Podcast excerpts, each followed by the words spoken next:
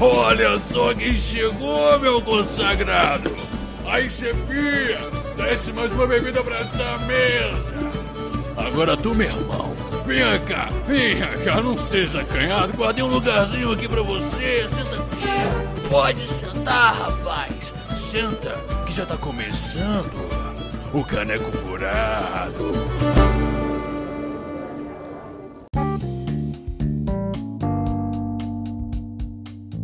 Sejam bem-vindos, meus nobres e minhas nobres. Aqui é Diego Mezencio e hoje eu voltei para falar de Simbarum.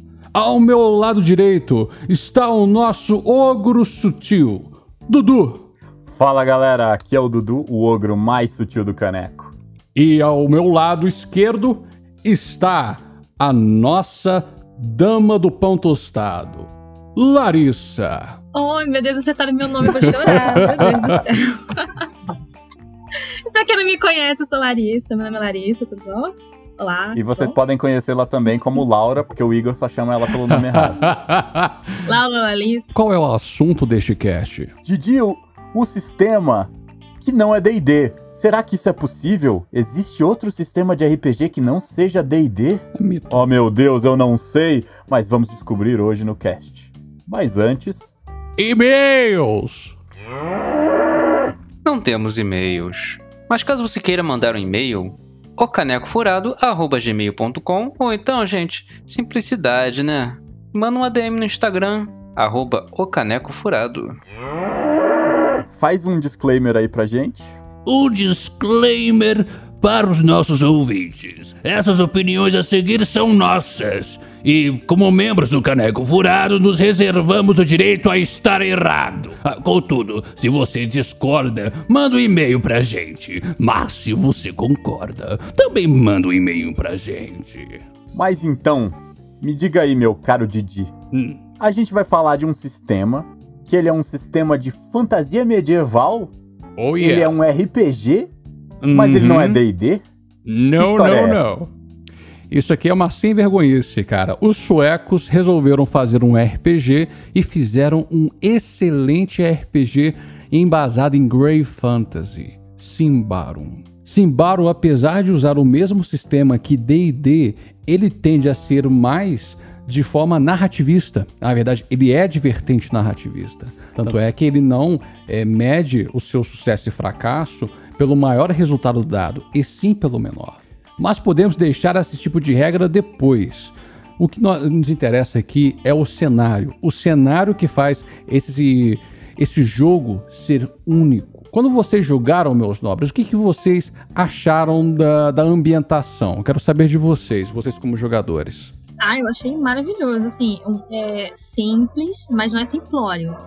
Então, é, os objetivos são claros e, tipo, te dá uma, uma liberdade de ação muito grande. Então, você não fica muito preso àquela mecânica que é igual D&D. Você tem muita, muita restrição, você tem muita regrinha pequena para você decorar. D&D é muito mais burocrático. Sim, o que eu gostei é porque como ele é esse Grey Fantasy aí, tipo eu achei que é aquele lugar onde você pode ter um personagem que não é heróico, sabe? Você pode uhum. ter aquele seu personagem que ele é um filho da puta, que ele é um salafrário, um bandido. você pode tirar aquele seu. Você pode libertar seu mercenário. Aquele seu char malvado, evil, que você sempre quis jogar de power player safado para você fazer maldade de vez em quando?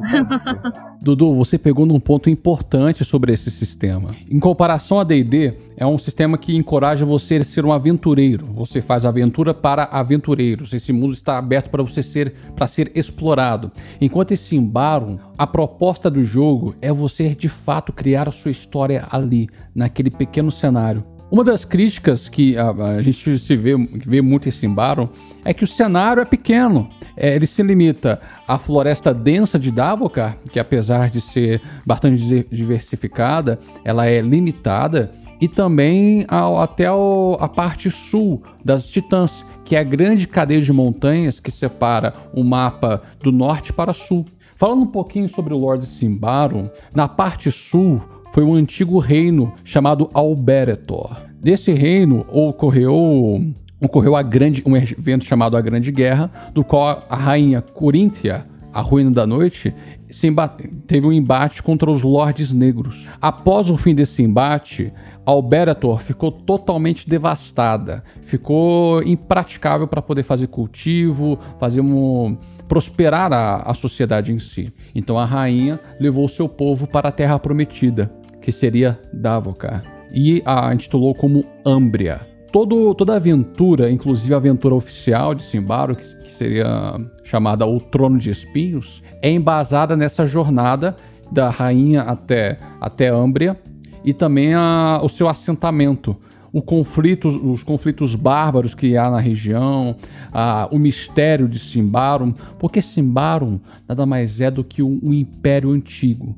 um império que sucumbiu de forma misteriosa, vamos assim dizer. Sim, e, e, eu achei bem maneiro, né? Tipo, essa ambientação dele, o, e o que é interessante, que eu achei bacana, é que você tem essa sensação de que tem um perigo ali na, na floresta de Davokar, sabe? E eu achei um dos detalhes legais é a magia. Eu achei bacana esse fato de ter, tipo.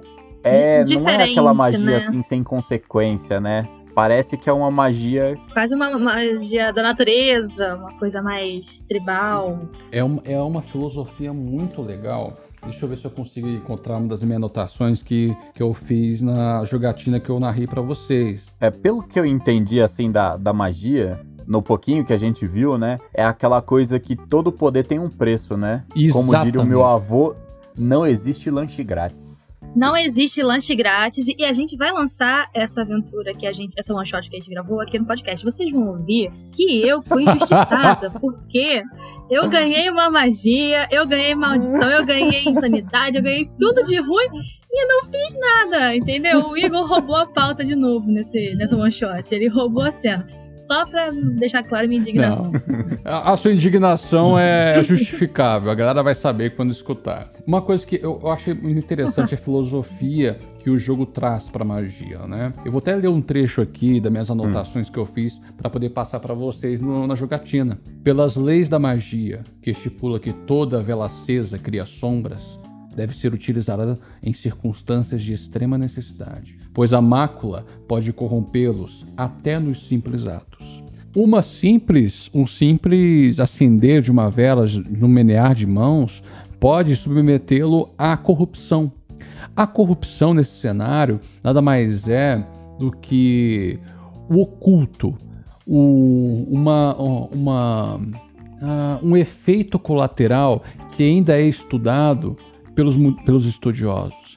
Até os estudiosos da ordomagia não sabem muito bem por que Simbaron caiu. Mas nas profundezas de Davokar, onde se encontra as ruínas do Império de Simbarum, são delimitados até pelos elfos. Os elfos próprios não chegam até lá por conta dessa mácula. Existe uma. Na, na sessão que vocês jogaram, vocês encontraram os, os elfos de Davokar, os batedores eles caçam os maculados, que são homens que atravessaram a linha da fronteira da terra dos homens até Simbarum. E os homens que vão até ali, eles são maculados por essa força desconhecida que muitos que é elemento de estudo de muitos acadêmicos. Não, e o que eu achei maneiro também é porque igual você estava falando aí, que tem essa força oculta, um negócio ali escondido, é um negócio que as pessoas não entendem como é que a magia funciona direito, uhum. nem os estudiosos, que me lembra muito Cthulhu, né? Sim. E eu acho que tem algumas. Uma das coisas que eu senti é que tem algumas coisas semelhantes entre Cthulhu e o Simbaurum. Porque tem aquela coisa de que a gente tem pouca vida, dá muito dano, então é aquela coisa que você tem que tomar cuidado e pode ser ou tudo ou nada. E se você der azar, você pode se ferrar bonito e é isso aí. Não tem muito o que fazer. Mas, mas é aquilo, né? Nada se cria, tudo se copia. tem coisas boas dos sistemas. Eu acho, eu acho legal isso. Quando você cria um sistema novo, você pega umas coisas interessantes de outros sistemas, umas coisas que são que funcionam, né? De fato e aplica no seu e você faz aquele teu monstrinho que às vezes dá um sinal muito legal. O Shadow, por exemplo, foi meio que uma mistura de várias coisas, né? De outros sistemas. Que calhou muito legal também. Esse seria, eu, eu diria que esse, esse sistema de Sibaro, ele seria um Shadow simplificado. Eu consigo ver isso também. Eu acho por conta dessa, desse teor narrativista que o sistema tem, porque o sistema é mais preocupado do jogador conseguir construir a sua história. Tanto é, gente, eu vou, até voltar aqui nas regras, que é algo interessante, que é algo que a gente até experienciou isso na nossa mesa. Em comparação a D&D, só existem três similaridades. As similaridades são é que é um RPG medieval, usa o sistema D20 e quando você eh, cai para zero pontos de vida, você faz teste contra a morte. E é só são essas as similaridades. De, tirando isso, o sistema é único por si só. Quando se, no, o que não aconteceu na nossa mesa, se porventura um de vocês dois começassem a se bater, se vocês fossem entrar, entrar em combate, eu não poderia fazer nada. Eu teria que, que chegar para vocês e falar: beleza, como é que vocês vão resolver essa história? Porque se vocês se lembram bem, quando você faz um ataque, é um, é um D20 com, com um limiar do seu atributo. Você tem que tirar uhum. o seu atributo para menos. E quando você vai se defender, você tem que pegar o atributo de Quick, vai ser modificado pelo modificador da criatura, modificador de dificuldade dela, para que vai ou diminuir ou aumentar o nível de dificuldade do teste. Mas quando você vai embater contra um PJ, não existe esse modificador, porque um vai atacar e o outro vai defender. Entende? Não é, não é hum, como se fosse entendi. Call of Cthulhu. Não existe essa mecânica. Aí, por curiosidade, eu fui ver, estava lá no livro, olha só, como é um, um sistema narrativista, você como narrador, vai ter que chegar para os seus jogadores e falar: certo, como é que vocês querem lidar com essa situação? E isso é muito mais realista do que o que acontece na maioria dos RPGs. Eu acho que eu sinto falta um pouco disso. Eu gosto desse realismo de. E aí? Não tem aquele, aquela proibição, aquela limitação de que não, você não pode atacar seu amiguinho. Não, você vai atacar seu amiguinho, mas como é que vocês vão resolver isso? Você vai tentar matar? Será que o, o outro o colega quer que você mate o seu personagem? Os jogadores vão entrar em acordo para ver o que vai acontecer na cena. Cara, isso é maneiro. Isso é. Agora, uma das coisas que a gente tá entrando aqui, que foi uma das coisas que eu gostei bastante, é o combate. Porque. Uhum. Pra muita gente é o que interessa, né? Prático, rápido. eu achei, assim, ele bem visceral. Eu, e ele é rápido. Foi isso que eu gostei. Só que o melhor é que eu acho que ele te dá liberdade para você fazer coisas que não dá para você fazer num sistema tático, né?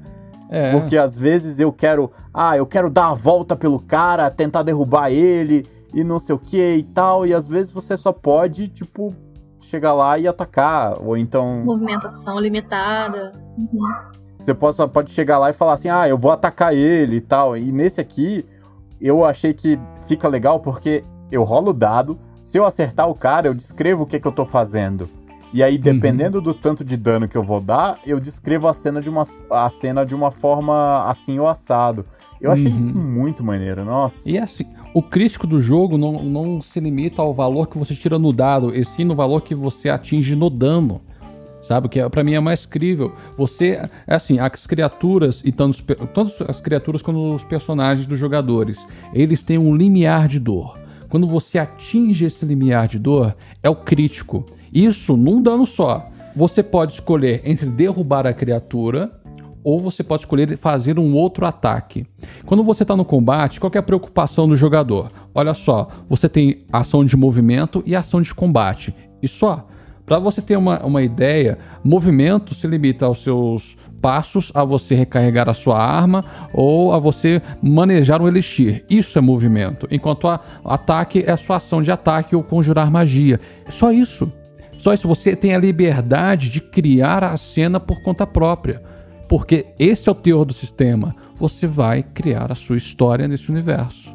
E para o narrador, eu acho que fica bem mais simples também de narrar uma, um combate claro. com várias pessoas.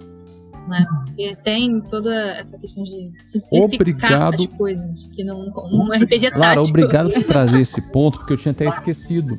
Porque olha só, na mesa que nós fizemos, nós lutamos com NPCs ao lado de vocês.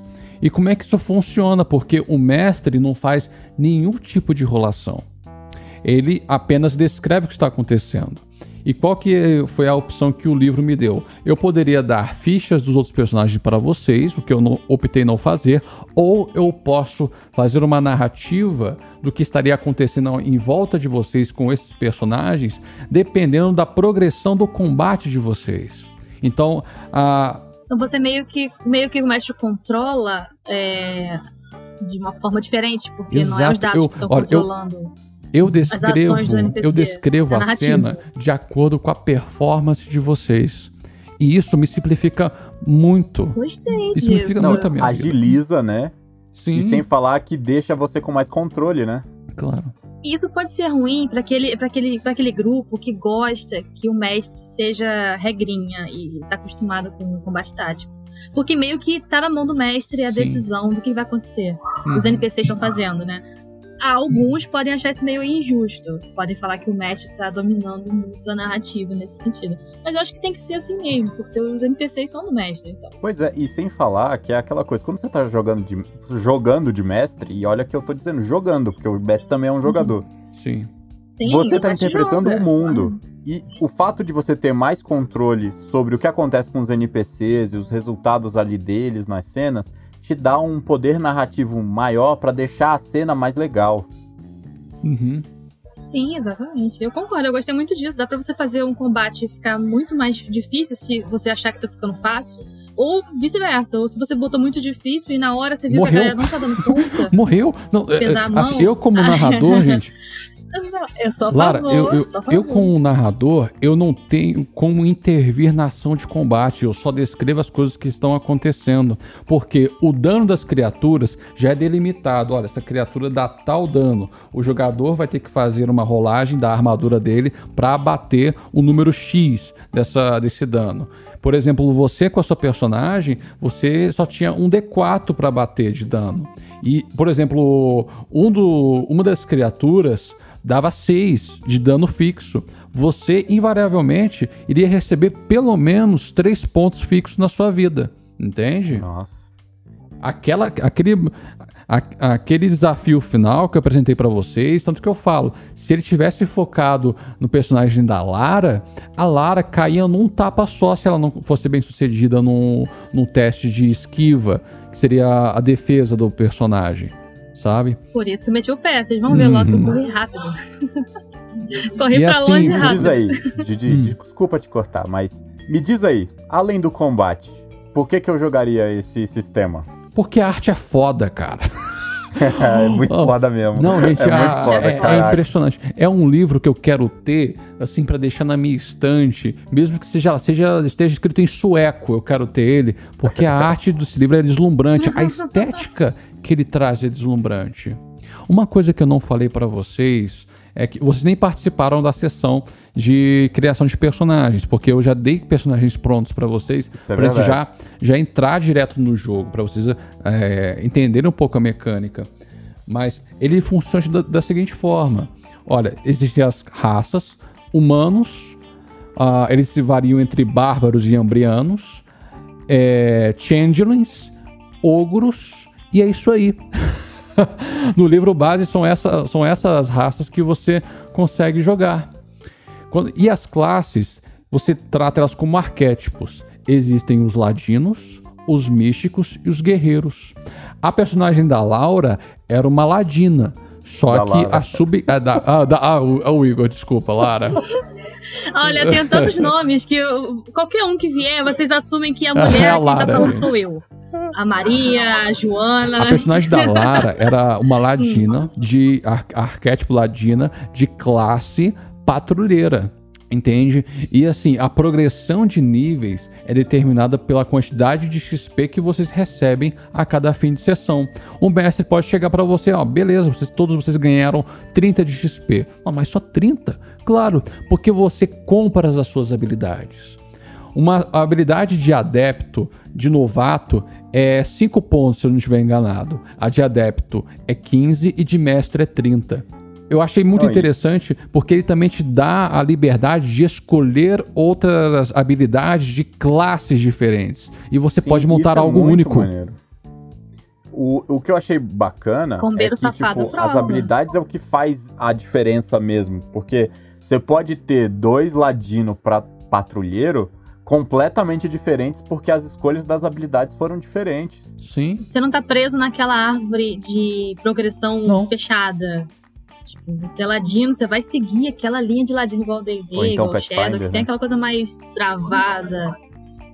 Nossa, mas é, tem essa liberdade para você criar um personagem único, de fato, e bem combado, bem eu, safado mesmo. Eu ainda não vi, eu, eu ainda não Bom. vi isso nas regras, mas eu acredito que você pode pegar habilidades de outros arquétipos também. Por exemplo, a nossa patrulheira aí teve no finalzinho, pegou o cajado lá do aprendiz da ordomagia e conjurou uma magia sem ser adepta, mas por motivos que vocês vão descobrir.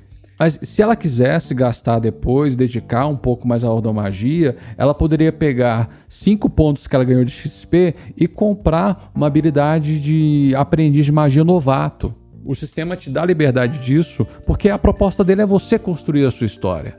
Pois é, e falando em construir história, uma das coisas que é legal de ser um sistema interpretativo, que deve ser muito familiar também para quem jogava vampiro como eu e tal, é que o RP fica muito fluido. Tanto uhum. quando você tá fazendo RP, tipo, numa interação social, quanto você partir dessa interação social pra porrada. Eu achei isso muito maneiro. É assim, é, é, é tudo é tão rápido quanto um, uma rolagem de dado. E, e, não necessariamente você precisa de uma rolagem de dado. A rolagem só vai acontecer em momentos cruciais que o, de, o jogo determina como desafio social. E Diego, fala pra gente, é, onde é que a gente acha esse sistema pra gente conhecer melhor e, e conseguir narrar? Lara, esse livro está disponível na Amazon, você pode só jogar lá Simbarum. O livro, acho que por enquanto ele está indisponível. Tem uma parada muito maneira no lore desse negócio aí, que a gente falou um pouquinho assim da ambientação e tal, mas eu acho que isso foi uma das coisas que me achou que eu achei mais legal. Isso me lembra uma das aventuras iniciais do D&D que tinha, pô, não sei, será que isso é um spoiler contar que os elfos viram lobisomens? Eu acho que sim. Ah, não, não é. Porque o, os elfos. Aqui é, tem elfo de respeito, Dudu. Os elfos não viram lobisomens. Os, os elfos são metamorfos. Eles podem se tornar em qualquer animal, porque eles fazem parte da natureza. Eles são da floresta de Davokar. A floresta com mais mistérios que você poderia encontrar em qualquer outro sistema de RPG. E diga uma coisa, Didi. Explica pra gente qual a diferença de Grey Fantasy pra Dark Fantasy, porque até então eu achava que era a mesma coisa, mas. Não, Dark Fantasy ela tende a lidar com tabus, né? Eu tenho como bíblia do Dark Fantasy o universo de Berserk. Todo mundo sabe que Berserk Nossa. é uma obra conhecida por ser gore, por tratar de assuntos bem polêmicos, bem é, bem mamilos. Enquanto Grey é. Fantasy, não necessariamente você precisa tocar nesses assuntos. É uma história muito mais adulta, onde o, o, o que é errado e o que é, o que é certo e errado é uma camada cinza. Ele não chega a ser tão pesado quanto Dark Fantasy, mas ele está nesse espectro entre a alta fantasia, Dark Fantasy, Low Fantasy. Ele fica na, no meio dessa gama toda. Seria uma uma comparação seria um Dark Fantasy não, Shadow? Cara, é. o Shadow of the Demon assim, Lord é, é, Dark Fantasy puro, sabe? Se a gente for para comparar, olha, DD tá em alta fantasia, sim. A Dark Fantasy é pra Shadow of the Demon Lord. Simbarum tá no meio, sabe? Tá como quase Cthulhu. Seria quase Cthulhu, gostei, gostei. E tem, tem mais uma coisa aqui que eu tava pra gente dar uma arrematada aqui Diego, me fala aí, como hum. é que foi a mesa? Tem uma aventura pronta? Como é que foi a experiência de mestrar? Cara, a, a, a, aventura que vocês jogaram se chama A Terra Prometida, né? Que seria a jornada de uma da, das últimas caravanas a chegar até Ambria. É uma aventura pronta que, cara, foi para introduzir tanto os narradores iniciantes no sistema quanto jogadores iniciantes. E minha experiência, que foi predominantemente com D&D, quando eu deparei com esse sistema, a minha preocupação era só montar o cenário para vocês. Vocês iam me dizer assim com, a, com as suas observações, com seus caminhos, para onde a narrativa iria levar. A minha preocupação era só a construção da cena. Tanto é que eu não fiz uma única rolagem. O sistema nem deixa você fazer rolagem. Vocês que foram conduzindo aquela sessão da, de, de uma forma uh, que respeitasse a, a psique dos personagens de vocês e eu só tive a preocupação de compor a cena ao redor. Foi somente isso. Essa é a grande diferença. Enquanto D&D, a gente se preocupa com vocês fazendo é, é, vendo tempo, teste, a, turno. Simbarum não. Eu só tenho que me preocupar em descrever a cena ao redor. É, e o que é interessante é que muitos sistemas modernos, como por exemplo o Forged in the Dark, eles estão optando por esse caminho do mestre não roladado. E eu uhum. acho uma saída assim bastante interessante para você narrar aventuras mais rápidas e com mais drama, talvez, uhum. mais emoção, com mais coisas acontecendo. E né? também tam, também deixando o jogador fazer a parte do narrador também ele quando se envolve nessa parte de descrição uma, é, uma forma melhor, né? Porque tem muita gente que não tem preguiça de descrever as suas ações uhum. e deixa tudo na mão do mestre. Então fica uma coisa meio pesada pro mestre. Cara, mestrar é um trabalho desgraçado. É trabalho de corno. Entendeu? Mas com esse sistema, não. É porque assim, olha só. Quando você é mestre, você tem uma responsabilidade muito grande nas costas. E a sua diversão fica em, saber, em ver como os jogadores se comportam no desafio, nos desafios que você joga no colo deles. E quando os jogadores são um, praticamente um monolito, uma, um personagem estoico que, que fala só A e B, e é isso, a diversão. Eu É, eu, eu ataco. entro em fúria. Eu entro em fúria, eu ataco. eu pergunto se há trabalho. Entende? Ou então, é aquela. Ó, então, se, o cara tá jogando de Spellcaster, né? Ele vai variar um pouco, né? Vai ser mísseis mágicos. É, Ou então, bola de fogo. E, cara, e, e, o tesão que você tem em narrar vai embora, né? Porque o, o, todo o trabalho que você tá. É, todo o trabalho é você que tá fazendo, praticamente, né? A narrativa é você, você tá praticamente escrevendo uma história sozinho. E os personagens, seus jogadores, estariam reagindo àquilo. Em Simbar eu me, eu me diverti muito porque eu joguei muitas vezes a bola para vocês descreverem e vocês descreveram, cara. E eu Pô, me é, senti. É, eu me senti um espectador, cara. E Não... já aproveitando aqui, eu vou falar que teve uma parte que eu gostei muito. Na, no primeiro combate que a gente teve para aprender a, como é que funcionava, teve uma hora que eu rolei bem e eu falei assim, cara, rolei, um, rolei o, o no limiar de dor do cara, né, Foi. né? Lá o, o dano. Aí eu falei assim, tá, então eu já sei como é que eu vou fazer isso. Cara, tem... no DD eu não posso chegar e falar assim: ah, eu pego a minha espada, seguro pela lâmina, viro lá ao contrário e bato com o cabo dela na cabeça do cara, ou então puxo a perna dele, coisas assim. Isso vai gerar um que dano. Dá um, um, dá um, um gosto, gosto, sabe? Uhum. Parece aquela coisa assim, agora sim eu tô lutando. Não é tipo, ah, eu ataquei e dei tanto de dano. Exato, cara. Porque assim, é, é o que, é, é, o que a galera gosta muito do old school, né? O old school é muito isso, é você descrever algo mais objetivo. O teatro da mente. O teatro da mente sendo efetivo aí. Enquanto o D&D é, é, combate de grid. Você precisa de um grid para jogar o combate D&D, senão ele não funciona. Você pode tentar forçar no D&D o teatro da mente, cara. Só que vai chegar uma hora que vai saturar, porque os inimigos ali são esponja de dano. É, é isso aí. diferente, né? É, é diferente, diferente o jeito que o jogo foi projetado, né? E o D&D, ele é legal, e muitas vezes... Cara, assim, eu me divisto muito no D&D, nossa senhora. A, ga a galera vai, vai, me crucificar, a galera vai me crucificar porque eu tô realmente... É, eu tô fazendo uma comparação de um sistema de teor narrativista para um, pra um é. outro sistema que tem uma pegada mais dungeon crawl, que é, que é mais tabletop. Mas assim, existem as similaridades e a comparação é inevitável. Porque sim, são sistemas diferentes, sim, são regras diferentes. Mas a, a, a diferença é que D&D é mais conhecido e se embaram, cara. Se eu não, não, não, falasse com a galera, ninguém ia saber da existência desse jogo. Sim. E você, Lara, o que, que foi que você curtiu? Teve alguma cena que você gostou mais? Qual foi sua impressão do sistema? Cara, eu gostei quando eu peguei aquele, aquele cajado daquele mago lá e mexi de poder do nada. Porque a minha personagem, teoricamente, não poderia, em qualquer outro RPG, eu acho, é, adquirir, assim, uma autonomia nesse sentido. De você fazer coisas Sim. diferentes do que eu tava esperando. Você tava esperando que eu batesse no, no, no monstro lá, porque eu sou ranger, eu era caçadora brasileira, então eu tenho que bater. Então eu falei, não, peraí, deu, deu uma brecha para mim poder fazer outra coisa, me deu uma liberdade de escolha ali que a minha personagem iria fazer se ela pudesse, entendeu? E Lara, assim, foi uma construção narrativa que a gente foi montando desde o primeiro momento que você encontrou a pedra até aquele momento final.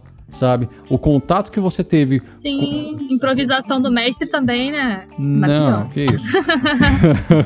Mas o contato que você teve com aquela pedra te deu abertura para poder fazer aquilo no final porque você de fato não sabia como manusear a magia, você não sabia as palavras mágicas. Mas quando você teve contato com, aquela, com a, aquele objeto arcano, eu dei, abri a possibilidade narrativa de, de você conseguir fazer algo. Eu não, eu não fui. Justamente, teve essa porta narrativa aí que o mestre deu, que, que é possível pelo sistema. Sim. Não, tu pode, tu pode fazer qualquer coisa. Uma outra coisa que eu quero essa, falar. Essa sensação é muito boa. Outra coisa que eu quero falar a respeito disso, Lara.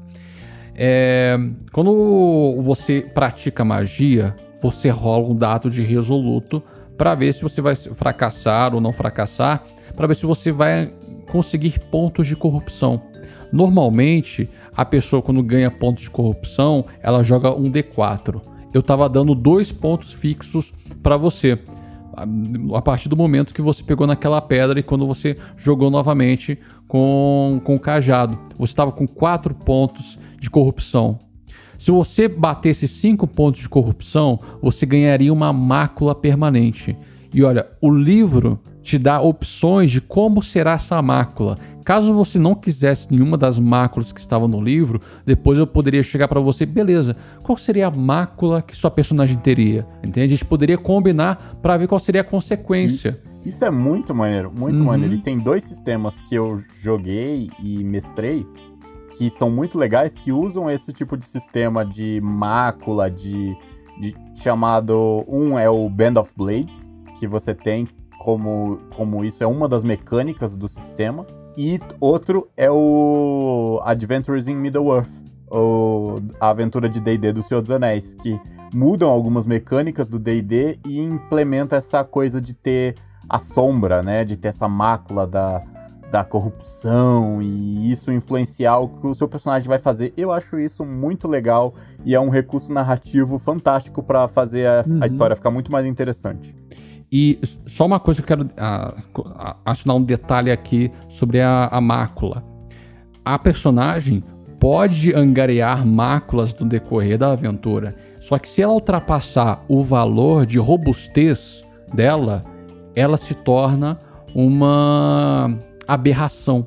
Hum. E assim, pode acontecer duas coisas. Ou ela perde o personagem, ou ela pode começar a interpretar uma aberração.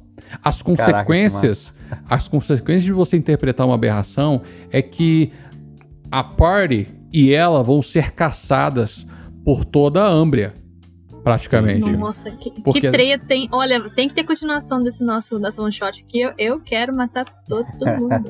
e me diz aí, Diego, você teria feito alguma coisa diferente agora que depois que terminou? Ou você achou que foi maneiro assim mesmo? Tipo, foi top, os jogadores jogaram muito bem e etc. Não, teve uma coisa que eu mudaria. Teve um, um, um combate de vocês que eu cometi um erro ali, mas assim.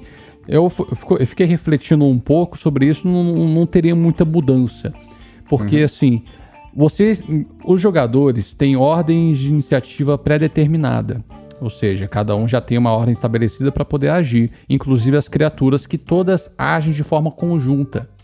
Um vício que eu tenho no D&D é que cada um age de forma diferente, de forma separada.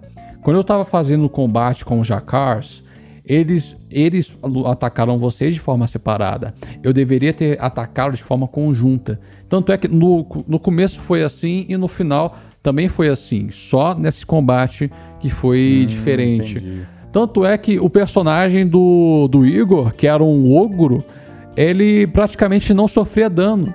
Porque um manjacar só era uma dificuldade ordinária para ele. Ele não, mesmo se acertando ele, ele não sofria dano porque a armadura já consumia o dano causado.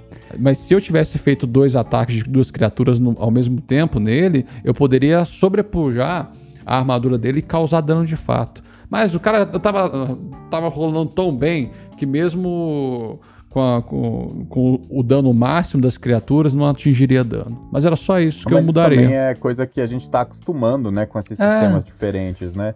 E aí Foi? é natural. Não, e também eu acho que não fica legal. Eu acho que não fica legal quando você tem é, a possibilidade de atacar cada criatura uma pessoa, por exemplo. Quando você tem um combate, que no nosso caso, mas quando você tem um combate que tem quatro ou cinco criaturas ali e quatro players, entendeu? Você jogar todos juntos e dividir, como é que seria isso? Você jogaria ah, o turno de todo mundo ao mesmo tempo, todas as quatro criaturas? Porque- não, o que que acontece? você atacaria uma pessoa Ó, só? Eu porque- gosto da solução de agir com todas as criaturas numa vez só. E aí, dependendo da, da- do que os jogadores fazem, ter algumas ações independentes de uma criatura ou outra no meio. Então, tipo, ele faz alguma coisa e eu pego e faço e, tipo, foda-se, é tipo monstros de ação do Matthew Coville. Uhum. Se você tá escutando o Caneco Furado e ainda não Ah. conhece o Matthew Coville, vai assistir ele no YouTube, vai escutar ele, porque o cara é foda, e vai ouvir, ver o vídeo de monstro de ação, tá? Pode. Se você quiser dar um pause no podcast, vai lá, escuta e volta. Mas quando você tem um- uma ação de matilha, até entendo. Porém, quando você tem várias criaturas que não são é, da Matilha, mesma- é, do que- mesmo naipe, eu acho meio... Isso, aí eu acho meio narrativamente estranho você jogar, jogar todo mundo junto. Porque olha só o que acontece, Laura. Mesmo se eu atacasse de, todo mundo junto em personagens diferentes, o que ia acontecer? Todos vocês fariam testes de, de- de reação para defesa. Entende? Porque eu não faço ataque. Eles simplesmente atacam e vocês vão reagir com uma defesa e se não conseguir se defender, vão levar o dano ou abater o dano causado. Na circunstância que a gente está falando de, por exemplo, duas criaturas atacar uma pessoa só, elas atacam de forma conjunta, entende? E o dano dela seria Hum, sim. pra- teoricamente dobrado, mas não, dobrado não, seria somado, tá? Porque o que, qual que é a ação das criaturas? Um verbo. A criatura XX vai lá, ata- ataca o personagem do Orlan, de Orlan, enquanto X, YZ atacam o, a personagem de. Qual que é o nome do personagem? Raigor, que era o ogro. Entende? Essa é a ação em conjunta. Entende? É uma forma. na- É só narrativa. Entendi. Não é. É, porque no grid. final o que vai decidir é o, como a gente reagiu, né? Foi- é. Pra decidir o que aconteceu, né? Uhum. Mas então, galera, qual é o veredito de vocês, pro pessoal que tá ouvindo? Vale a pena conhecer e jogar Simbauron? Cara, Simbaron, ele, ele, ele transformou certeza. no meu RPG principal. Ô, louco, hein? É, ele, pra mim, ele, ele- Apaixonado.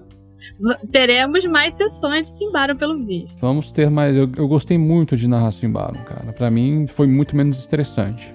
E você, Lara? Ah, eu adorei. Eu adorei porque eu sou muito preconceituosa e sou muito preguiçosa. Então, um sistema mais simples pra mim. Foi assim, e é verdade, porque as pessoas têm preguiça de sair de D&D. O D&D é difícil, é um dos RPGs mais chatos de regra que tem. Mas as pessoas não saem dele por preguiça de conhecer novas coisas. E quando você conhece o mundo de RPGs que tem por aí, Simbaron Não. tá no top 10. Pra mim, tá entre os o top 5, assim, dos melhores que eu já experimentei. Ô, louco, ó. Vocês querem saber como é que se cria personagem em Simbaron? É simples.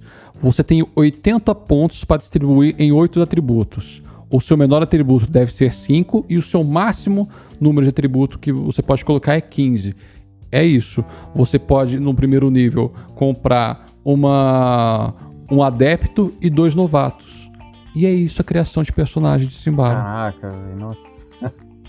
Sistemas modernos, galera, ó. Eu gostei muito também. Eu já sou acostumado a jogar sistemas diferentes, porque na minha mesa tradicional com os meus amigos de velha data, jogamos vários sistemas diferentes, porque o mestre gosta de pular de um sistema pro outro. Apesar de que ele tá de parabéns agora, porque ele tá mantendo a mesa de, de Star Wars, que tá muito bacana. Mas eu joguei um monte de sistema diferente e, cara, joga, se entrega, testa, você vai ver. Na pior das hipóteses vai ser legal. Experimenta. Na pior das Sim. hipóteses, vai adorar. eu adorei. E eu acho que é isso aí, né? Tem que falar e mesmo? se você chegou até aqui, então eu acredito que você gosta do Caneco e considere apoiar a gente no Padrim. Se você quer vir jogar RPG com a gente, entra lá no Padrim que você vai poder jogar com o Mestre Migor direto. Eu de vez em quando vou aparecer com uma mesa. A Lara tá prometendo aí também. E quem sabe você até não tem a oportunidade de jogar com a- voz de veludo do Diego. Hum, mas Dudu, nós esquecemos de falar de uma Ui. coisa. O quê? Se a pessoa tem interesse de entrar em contato com o Caneco Furado, por onde ela pode encontrar?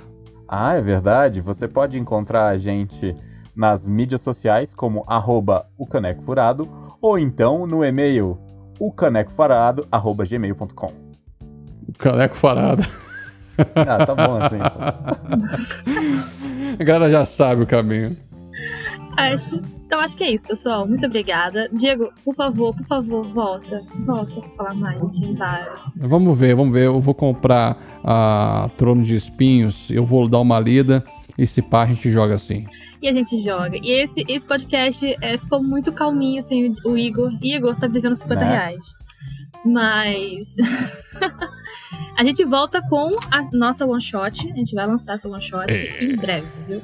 Fica atento de olho. aí. E a gente vai fazer outros sistemas muito legal. também. Então, fica ligado que você vai conhecer muito sistema Uhum. maneiro aqui no Caneco Furado esse ano. É isso aí. Aí, Dudu, fecha a taverna agora. Pode deixar que eu vou fechar aí, chefia. Fecha não, fecha não, fecha não, fecha não, fecha não, fecha não. Fala, galerinha. Aqui quem fala é o seu editor. E eu vim aqui só pra deixar um pedido de desculpa pra vocês. Que foi falado várias vezes o nome da Laura errado. Falaram que ela é Lara, Larissa. Lembrando sempre, gente, o nome dela é Laura. E ela já tá sequestrada. Agora a Laura é do Caneco. E agora fiquem com os erros de gravação. Pô, eu vou ter que atender. A Larissa tá me ligando aqui. Eu preciso ver o que, que é. Pode ser alguma coisa importante. Ih, rapaz. pra isso que eu não caso. Pra isso que eu não caso. Tá vendo? Tá vendo? lá? Isso é- Miou, miou. Olha, Isso é praga do Igor. Caso. É praga do Igor. E lá veio o segundo erro, hein? Ah, vou começar de novo, cara. Tô sem Tá bom. é foda. Nossa senhora. o sistema em si, ele usa. o- uh, o sistema usa o método. O método usa. Ah, cacete, que que é isso? Calma, Calma, gente. Você tá muito nervoso, Olha, cara. hoje não tá é nervoso, bichado, hein? Não, bicho. Isso aí Hoje é, tá é bichado. muito- são muitos anos Calma. sem, sem gravar alguma coisa. O canecofarado, arroba gmail.com.